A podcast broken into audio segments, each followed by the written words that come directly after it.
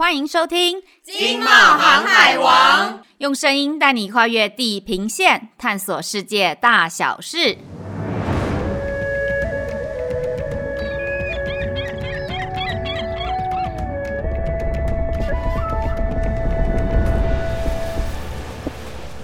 Hello，大家好，我是冒险山卓拉。Hello，我是冒险马 Kenny。耳尖的听众朋友们有没有发现，今天我的搭档换了人呢？我们有请冒险最强，A.K.A. 补教名师、出版达人的蔡老师上线。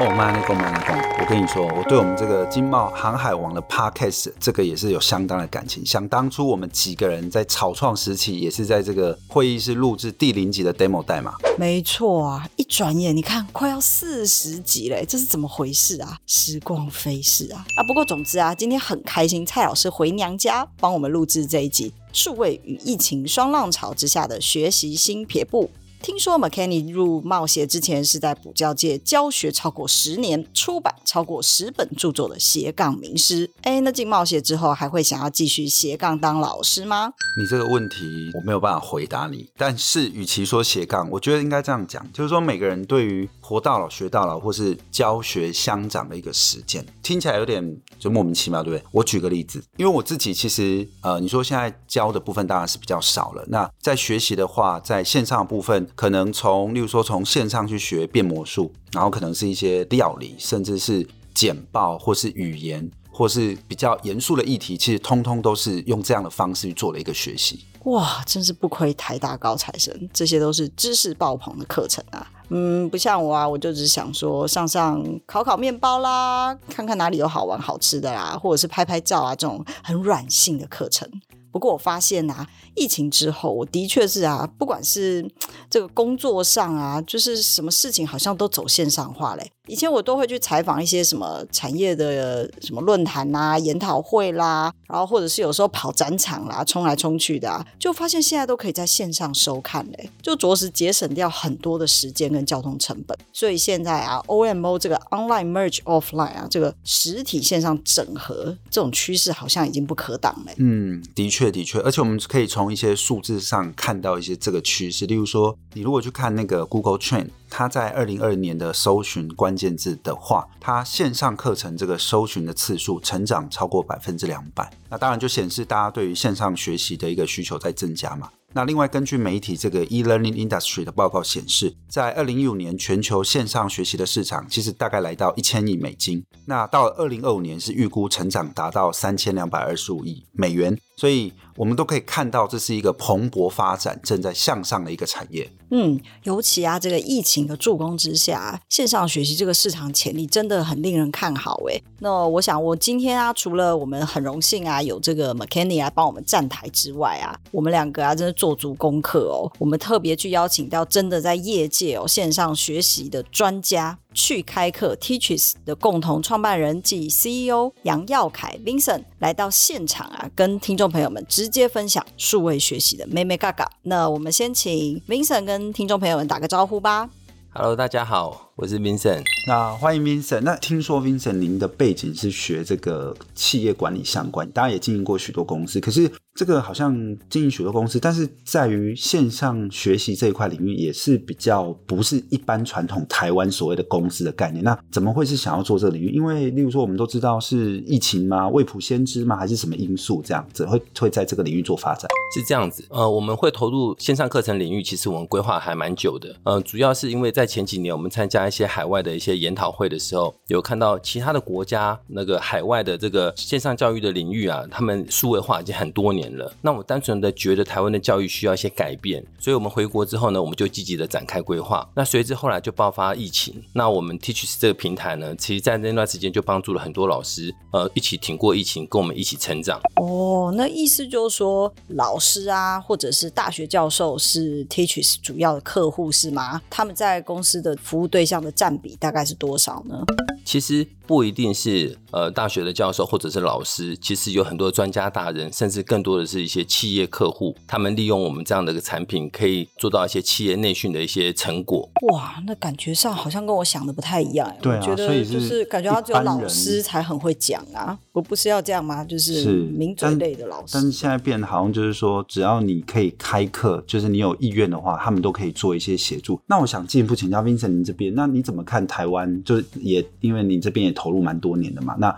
怎么看台湾我们线上学习的这个市场的发展，或是有什么趋势可以跟我们分享一下？那台湾的线上教育大概啊是落后美国跟中国市场至少五年的时间。以全球的趋势来说，在二零二七年的线上教育的市场啊，距离现在啊其实是翻倍式的成长哦。其实大家现在觉得二零二一年线上课程其实已经还蛮蓬勃发展的，其实在二零二七年会成长至少是一倍以上。那台湾被疫情推着走，市场也其实也逐渐的苏醒，年轻人现在自我投资自己的观念其实还蛮盛行的，那都会从自己的收入当中提拨一定的比例。来增加自己的技能，已经越来越普遍了。那因为大家在线上学习都有很强的目的性，想要学习什么样的技能，解决什么样的问题，这些动机都非常的强烈。那数位学习线上课程其实是又快又有效，能够快速获得技能，有效的解决问题。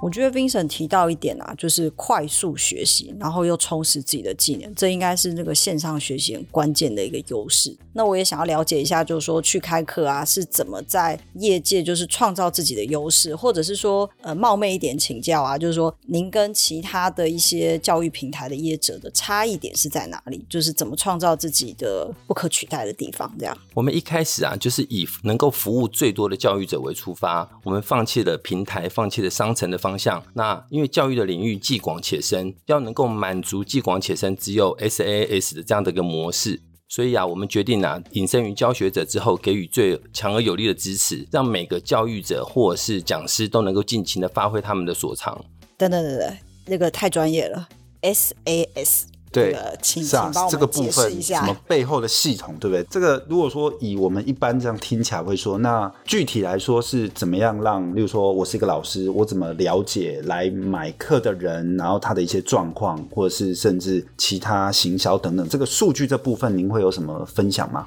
？SaaS 是 Software as a Service，就是我们提供的一样这样子的一个线上课程的这个软体，让所有的呃老师都能够开设他们的线上课程。所以这个数据的分析这个部分，因为我觉得当然现在是数据的时代嘛，那只是说对于大部分的。一般人甚至是一般老师来说，他是不是呃这个门槛，或者说他在操作上，你们这边有没有什么优势？就是说让他可以，哎，我不是资讯背景啊，我怎么样去使用上是更上手这样？在线上教学，因为他在跟学生没有面对面的互动，他其实也没有一个很明确的什么时候学习开始，什么时候学习结束。每一个学生都在自己的学习进度中，而且每一个人的进度都不一样。那这个样子老师面对每一个不同的学生的学习进度，就需要系统帮忙去追踪，定期关心每位学员的学习状况，找出进度落后的学生给予协助。透过数据让老师了解学生的学习状况、学生的学习进度、学生的吸收程度，甚至学生提出的问题。那我们利用系统机制，让学生也能够得到老师及时的帮助，就有点类似呃，随时有个家教可以了解你的学习状况一样。所以这样的数据是可以提供给开课老师作为参考。是，了解。那如果说我是一个路人好了，我想要开课跟人家分享，但是我就是个路人系的 YouTuber 嘛，那平台这边有可能有什么具体的帮助，能够让我变成我这个课是哎有市场性这样子？加入我们的这个平台的话，我们其实会透过专业的开课顾问来协助每一位开课老师，将他的知识萃取出来，找出最有亮点的这个知识，然后呢加以打造，变成具有商模化的课程。哇，那这个是针对老师，就是可以提供这个老师的一些资源运用。那我的好奇是，那同学嘞，我来上课的这个线上课程的同学，他可以跟学习的其他人产生互动吗？还是说他的互动性就只能跟老师在什么呃留言区这样子单向式的互动呢？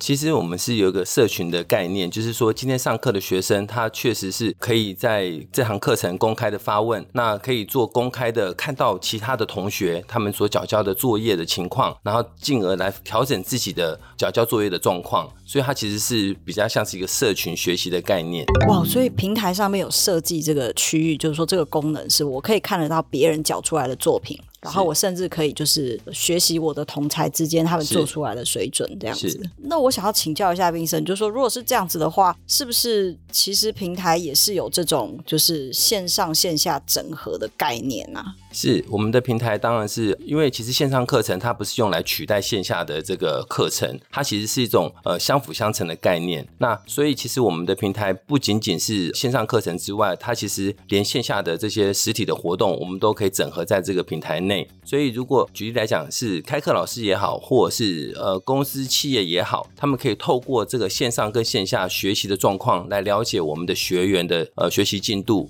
进而产生一些数据去做一些判断，甚至是规划下一堂课的参考。是哇，那这样听起来，其实它的应用的层面是远超我们想象，因为可能像我这样。听起来啦，在还没有接触这个领域之前，会觉得哦，线上课程不过就是把老师实体上课拍一拍，然后放到网络上让学生自己看嘛。我我会觉得就是这样。那这样子的话，好像它其实可以成为一种就是大家都可以参与的一个被动收入。那不晓得说，在线上学习这一块，它您认为是适合各种产业主题啊？例如说，我们我们讲一些比较严肃的议题，还是说有什么特定的应用面向？您的看法是什么？其实所有的领域都很适合转成线上学习，因为线上是用来帮助线下学习更好，让老师的知识拓展得更远。那以前啊，教育资源啊集中在北部，线上课程反而能够让北部以外的学生都能够更简单的接触到这些资源。就像以前我们总觉得要见面才能好好开个会，但是在疫情期间，大家也能够感受到线上会也是一个很好的方法，省去了交通时间，更弹性的举办会议。那有了这样平台的协助，其实反而更能够清楚的协作跟讨论。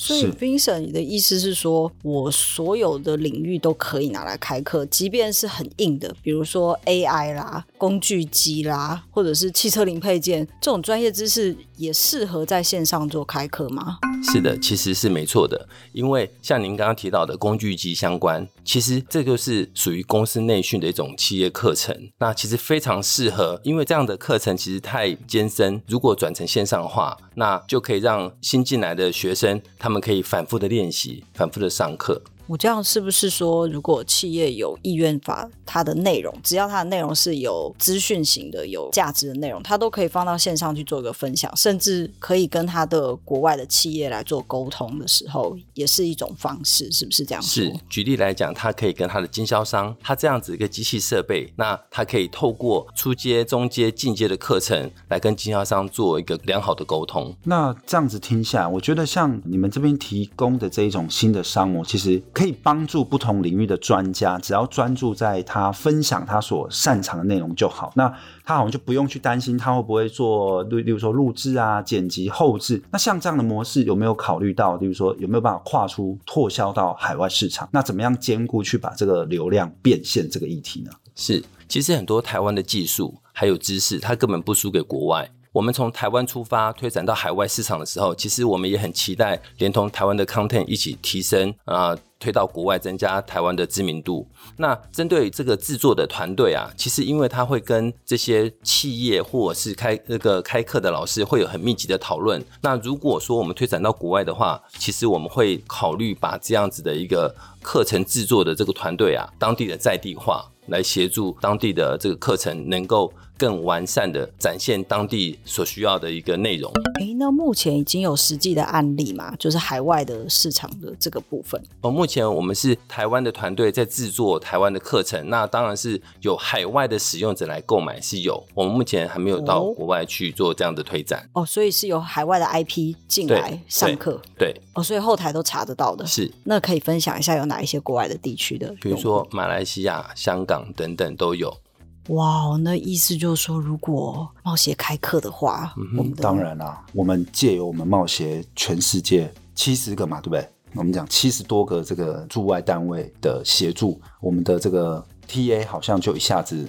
扩张了很多很多这样子。是是、嗯，那其实现在就是网络现在无远佛界啊，线上资讯真的很多。那我觉得就是你的分享的资讯能不能够真的打得到对的这个 TA 这个受众，真的是一门功夫哎、欸嗯。那我也想了解一下，就是说去开课在投入多少资源在行销啦，或者是宣传这方面，有没有一些特殊的一些工具？其实因为我们公司它其实是全台湾第一家，我们可以提供给这个开课的企业。那从一条龙的服务，从制作线上课程到制作企业内训的课程，一直到平台提供。那我们通常都是以帮助开课老师找到开课方向，嗯，帮他们把课程的亮点找出来。那如何帮助老师将课程拓展出去？我们会盘点每一个老师手上的行销资源，做最客制化的规划。从 SEO，从社群互动，从异业合作跟广告，我们都可以一手包办。可不可以举一个例子啊？就是说，您过去有帮哪一家客户他做过一些什么样的 campaign 的活动啊，或者是你帮他写过一些什么样特色的贴文啊之类的？如果从个人的老师来看的话，我们其实呃就帮助像 Umico 那个裱花蛋糕，那他其实就是在裱花蛋糕这边是非常有名的一个开课老师。那我们有协助他做整套的行销，从贴文制作，其他的广告的这个发放都得到很好的效益。那包括公司内部有一些小编，还是企划人才，会帮老师去撰写一些文稿啊、文案啊这种很买梗的东西吗？是是这样子，就是因为我们公司是整套的一条龙的服务，所以从呃 Umico 或者是其他的一些老师们呢，他们的所有的开课的脚本规划。到拍摄剪辑，一直到后置的特效动画等等，其实是我们一手包办的。所以连整个行销的这个活动，也是我们一手呃协助他们把这样课程可以开出来，然后销售的很好。那截至目前为止，Umico 这样子的一个讲师，我们协助他做了两堂课之后，他现在已经开课到大概是第六堂了吧？是是。那我们听了这么多，那对我来讲啊，一个使用者的角度来看，好像就是这边的服务就是重点在于说能够一条龙嘛，对不对？从最前端的。这个连脚本企划都可以帮忙做规划，对，那中间比较技术性的制作到后端的这个行销都可以协助。那我不晓得说，Vincent 这边有没有还要什么，例如说有要跟我们补充或是一些比较特别的东西可以再跟我们分享的？嗯、呃，比较特别的，现在大概就是呃，陆陆续续有更多的企业来寻求协助，希望能够解决他们比如说人才的呃培训的这个呃问题的解决，从新人到职到学习前人离开的知识，都可以透过。线上课程的方式来做教育训练是哦，所以您的意思是说，呃，等于说我们不要只是单纯的想成这是一个对外去贩售知识或资讯的平台，甚至是回过头来在企业内部，其实它对于人资，至少我们眼前看到人资这个部分，它是一个很好的一个衔接工具，就对了。是的，而且其实，在保存就是一个公司的人才的延续上面，不会说因为老师傅走了，哎，没有人来教专业技术，这个知识断层这样。对对对，对，了解。那我其实蛮好奇的，就是说以一个数位学习的一个平台的公司，您要去帮各种不同行行业业的老师去规划或者是企划这个课程，